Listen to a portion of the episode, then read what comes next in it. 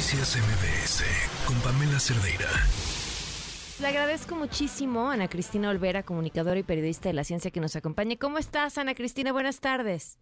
Hola, Pam, es un placer saludarte. ¿Cómo estás? No, hombre, el gusto es mío. Tenemos eh, tenemos eclipse este este sábado y tengo un montón de preguntas al respecto, pero primero cuéntanos qué es lo que va a pasar. Sí, Pam, estamos muy emocionadas y emocionados todos los astrotrastornados como yo, porque vamos a poder eh, tener la oportunidad de vivir uno de los eventos naturales más increíbles y fascinantes que podemos presenciar desde la Tierra, que es un eclipse de sol.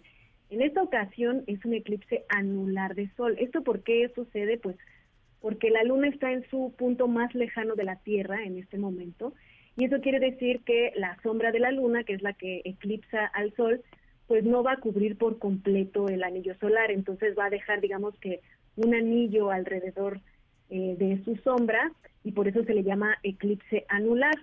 Eh, esto es muy importante de resaltarlo porque eh, esto hace que sea muy importante decirle a todas las personas que nos escuchan que no pueden ver directamente al sol en ningún momento porque no se va a eclipsar totalmente los rayos del sol y eso significa que en todo momento pues corremos el riesgo de lastimarnos los ojos si vemos directamente al sol como si lo viéramos en cualquier otro momento del día.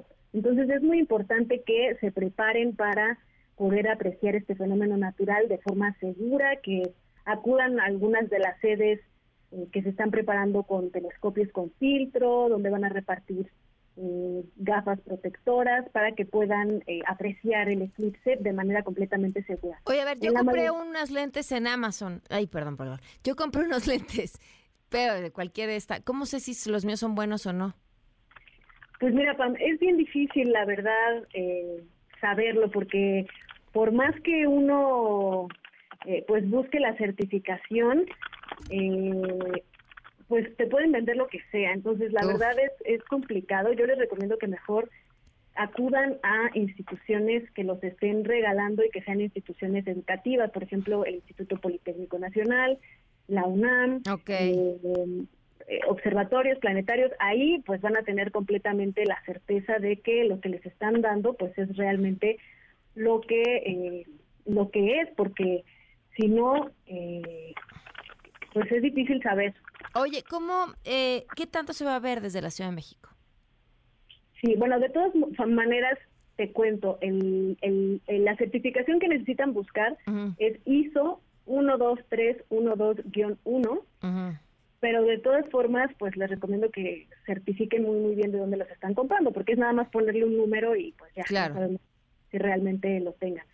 En, la Ciudad de México se va a ver como un 70% de la, de la ocultación del sol, pero hay métodos además indirectos muy fáciles de hacer, Pam, que cualquier persona puede eh, hacer en su casa para poder disfrutarlo con toda la familia.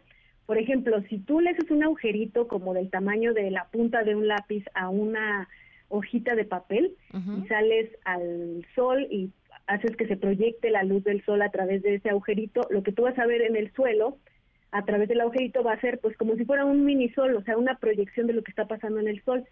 Entonces, salgan de sus casas por ahí, de, si están en la Ciudad de México, salgan de sus casas por ahí de las nueve y media, nueve cuarenta de la mañana y van a poder ver eh, a través de este agujerito, por ejemplo, de la hoja de papel, cómo se va mordiendo. Es más, si lo empiezan a ver punto a las nueve y media de la mañana y, lo, y están checando varias veces durante las próximas dos horas, van a, poder ir viendo cómo le aparece como una mordida a la, al rayito de, sol que vamos a ver proyectado en el suelo, ¿no? Que se va haciendo más grande, más grande, más grande, hasta que por ahí de las 11, 11 y 10 de la mañana van a poder ver el máximo que se va a ver aquí en México, que va a ser eh, esa sombra, esa mordida va a cubrir el 70% del sol, de la proyección que vamos a ver a través del agujerito. Eso va a ser aquí en la Ciudad de México. En donde se va a ver eh, completa la anularidad va a ser, eh, por ejemplo, en eh, Yucatán. Ah, ok.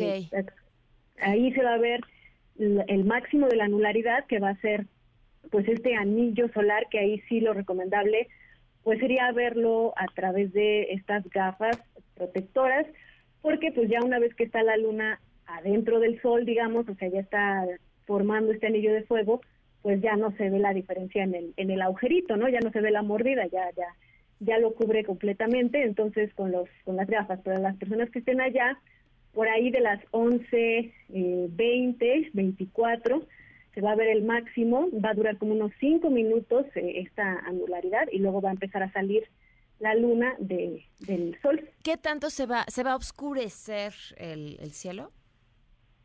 Pues mira, en esta ocasión como es anular y te digo que no se tapa por completo el sol y el sol pues es muy brillante, no se oscurece completamente, se va a ver como nubladito, hagan de cuenta. Ok, ah, eso es otra cosa, ¿qué pasa si está nublado? Ah, bueno, eso sí. Ya vale gorro. De, de, todos los fenómenos este, astronómicos, eh, el, como la ley de Murphy, ¿no? Lo que necesitamos es rezar porque no se nuble, porque desafortunadamente si no podemos ver el sol completamente, pues no vamos, no vamos a, poder, ver nada. sí. Pues ojalá, ojalá no sea así y te agradezco, te agradezco muchísimo, Ana Cristina, como siempre que nos acompañes y nos ayudes a entender esto, además de contagiarnos tu pasión de astro trastornada.